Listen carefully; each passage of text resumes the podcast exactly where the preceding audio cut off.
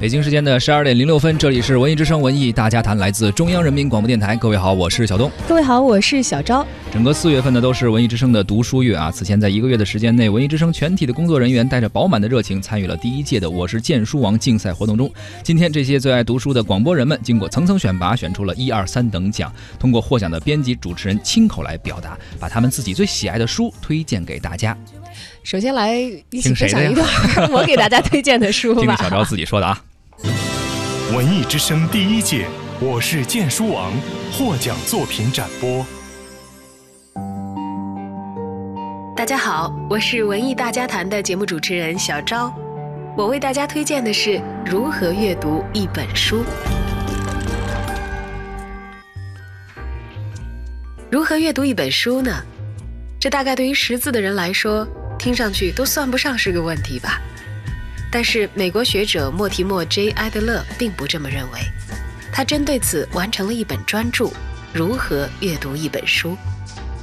这本书在一九四零年第一次出版之后立刻畅销，甚至让作者本人也大吃一惊。七十年代，他还和哲学研究院的同事查尔斯·范多伦一起重新增订了这本书，再度出版。作为一名读者，二十多岁初见此书的时候是没有兴趣翻开的。再不济也是文学学士啊，读书几十年，难道连这也不会吗？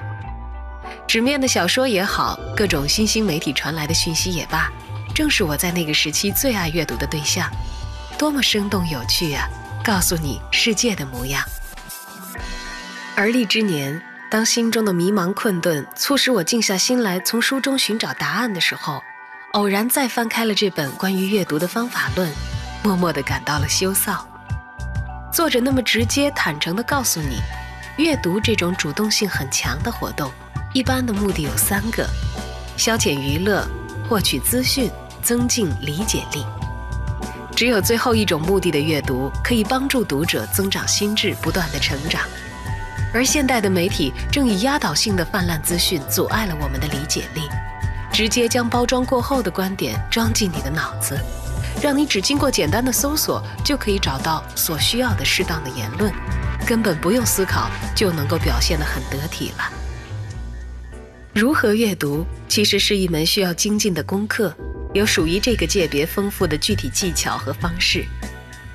原来虽然我曾经不自知地运用过一些科学的手段来读书，但阅读技巧方面仍然缺乏足够的正式训练。虽然并不愿意承认，但作为一个成年人。在作者捅破这层窗户纸之后，才发现我所具备的指导阅读的能力仍然停留在较为基本的水平。好处是，作者是一名教育家，他不仅毫不留情地指出了问题，也手把手地向人传授阅读的技艺。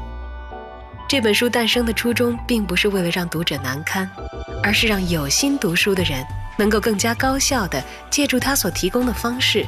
通过行之有效的阅读提升自我。前些日子在朋友圈里看到我的大学教授写下了这样的文字：到了中年，多了苟且，少了勇气。那些曾经读过的具有威慑力的书，其实并没有读透；那些躺在书架上落灰的书，不露声色地挑战着智商和意志。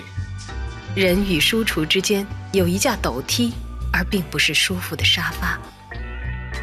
更为系统、更为成熟的世界观，需要循序渐进的学习，还得认真思考，这都是真功夫，偷不得懒。学着正视这架陡梯的存在，学习攀爬它的方法，在看不到前进方向、为眼前的黑暗感到痛苦时，该怎样继续阅读呢？如何阅读一本书，或许正是这架斗梯上金色的一级，踏上它，看到更宽广的世界。领略只读书消遣、无心深入的人所无法体会的风景，在这种舒朗的喜悦当中，也获得鼓励，回归阅读的初心，继续前进。